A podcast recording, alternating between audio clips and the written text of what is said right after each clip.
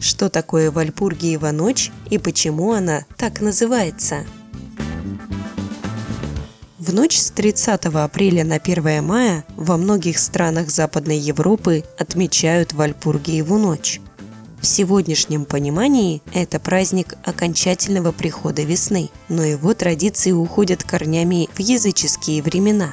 Считалось, что в ночь на 1 мая ведьмы садятся верхом на метлы и слетаются на шабаш – во многих селениях в этот день проводили церемонию изгнания злых духов зимы и их прислужников. Разжигали костры и сжигали чучело всякой нечисти. Остался этот праздник и с приходом христианства, правда получил новое название и содержание. В 748 году из Англии на территорию современной Германии приехала христианская монахиня Вальпургия – которая вскоре получила известность как целительница. Через сто лет после ее смерти, при восстановлении основанного ею монастыря, рабочие осквернили могилу монахини.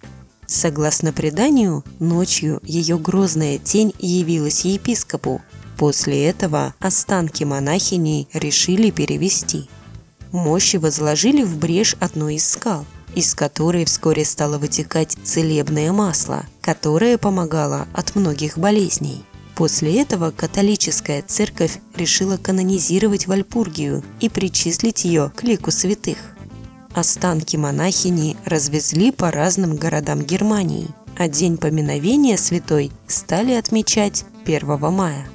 Со временем у немцев и других жителей Западной Европы произошло своеобразное смешение двух праздников. В один и тот же день они стали отмечать окончательный приход весны и поминать святую Вальпургию –